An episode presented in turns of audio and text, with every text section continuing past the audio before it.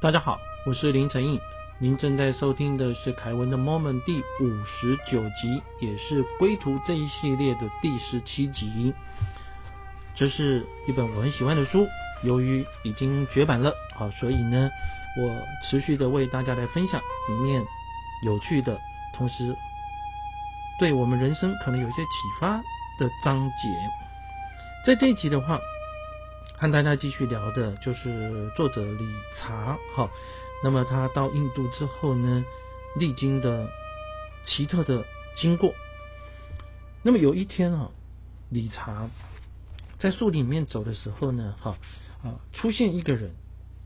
那这个人说：“有人派我来找你。”哎，这实在很突兀。如果我们今天走在哪里，好，然后冒出一个人来说人家派他来，这应该。在现在可能大家会认为是诈骗集团了哈，但是在当年的理查的话呢哈啊，他到印度，他就是希望说能够找到他的人生中间的很重要的导师啊，所以他就跟着去了。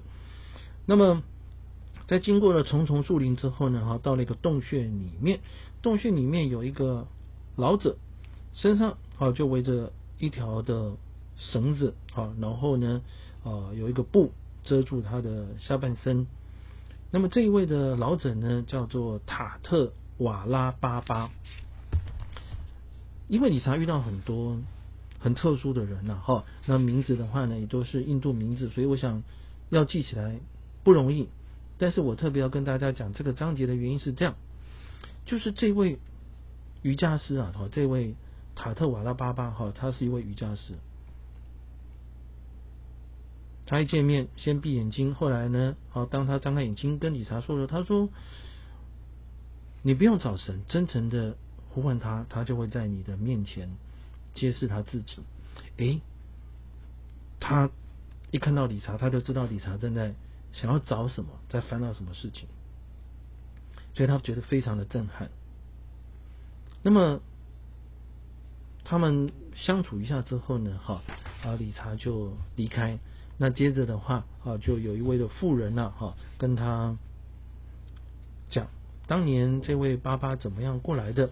好，他从十六岁的时候呢，哈，就住在这个洞穴了，以野菜还有水果为生，住了十五年，哈，他修炼一个叫做阿斯唐嘎瑜伽，可以说是一个开悟的圣人了，哈，非常的特别。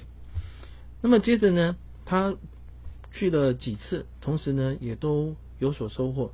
有一天，这位爸爸啊，他跟他说：“我很欢迎你在这个洞穴里面跟我们共度余生，这是我对你的邀请。”他的意思就是说：“嗯，你可以待在我们这边，跟我一起修炼啊，你也会得到很多。”好，那么理查就在想说，能够在这里哦，接受这样的圣人指导，实在是很好。但是如果我今天真的要追寻一个，咕噜，好，就我们讲的这个老师啊，以后就不应该改变心意，因为你改变心意的话，等于你否认了这个咕噜，这对他来讲是呃一个羞辱哈。他希望能够找到一个道路，一个灵性的导师，甚至于为他奉献生命。那这一位的爸爸是他心里想的咕噜吗？他心里想，他还想再看看，但是他又不知道该怎么说啊。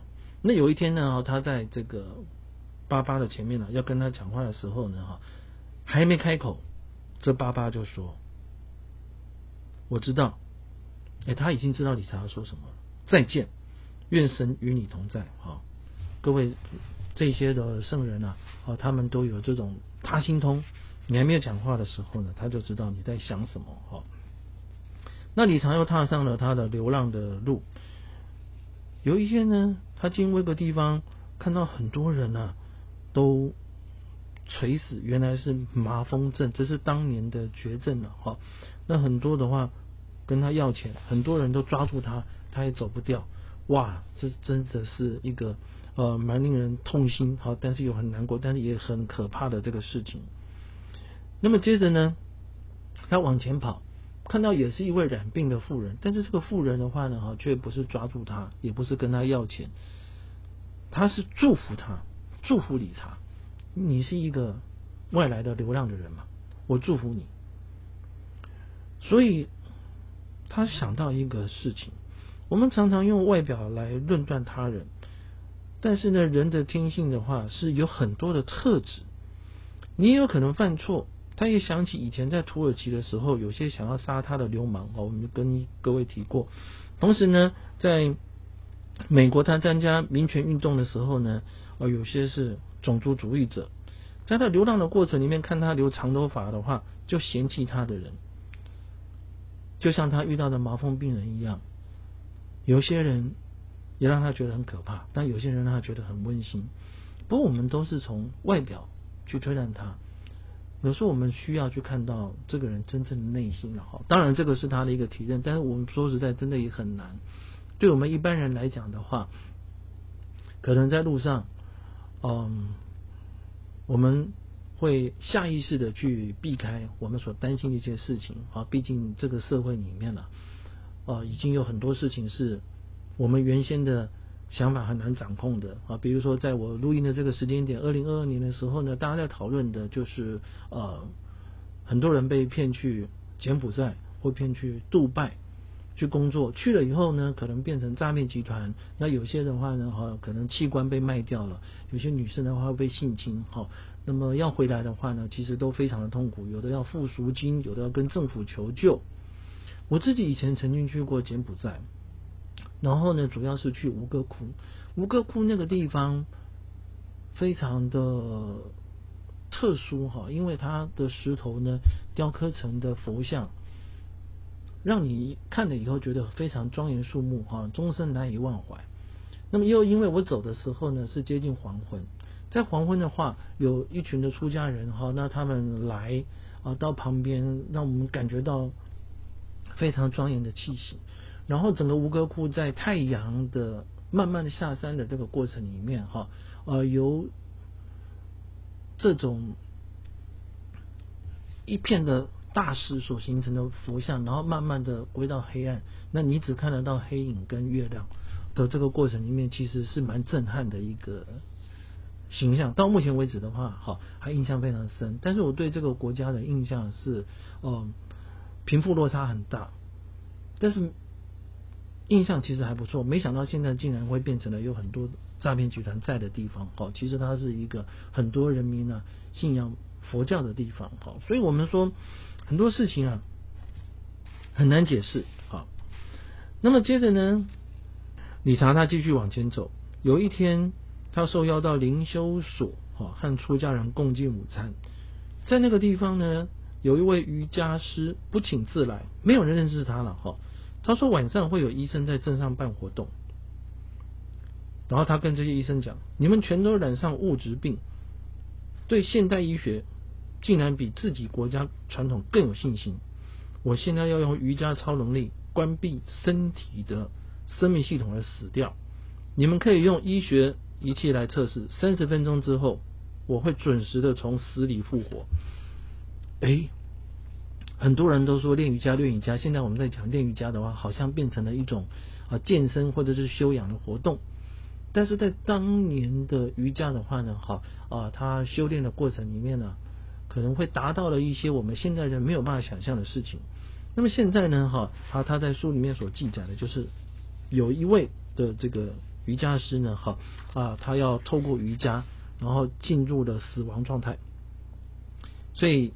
啊，在书里面的话，就特别提到说，这位瑜伽师挺直腰，用莲花式盘坐，非常的用力吸气呼吸二十次之后的话，用力吸一口气就停下来，就不动了。我们刚刚讲，在场有一些医生过来嘛，哈，所以这个瑜伽师才会过来，有点像现场呛他们这样子了。那这个医生就上去喽，用听诊器跟用其他的机械来做检查，就我发现说，这个瑜伽师没有心跳，没有呼吸。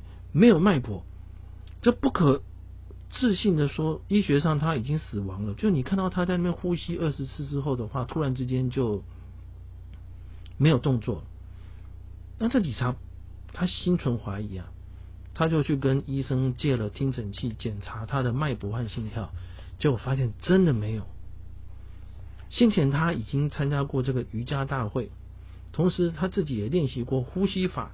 体位法静坐来调和他的身心，不现场目睹，竟然能够直接的由活着的人变成死亡状态，其实是非常震撼。大家都开始在算三十分钟，时间一到，分秒不差，这位瑜伽师吐了一口气之后，睁开眼睛站起来，转身就走到树林里面。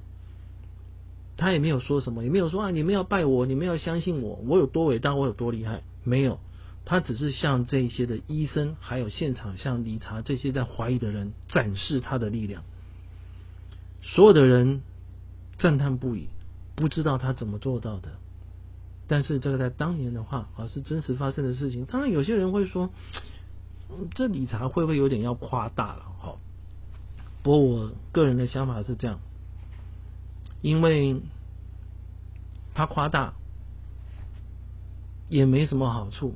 就是说，如果有人真的要去找瑜伽师，因为根本就不知名嘛，所以你也不知道什么，或者是说他这么写了之后呢，有人会跟着他去学瑜伽，哈，因为这位理查后来成为了呃一个瑜伽派的重要的这个传人啊，哈。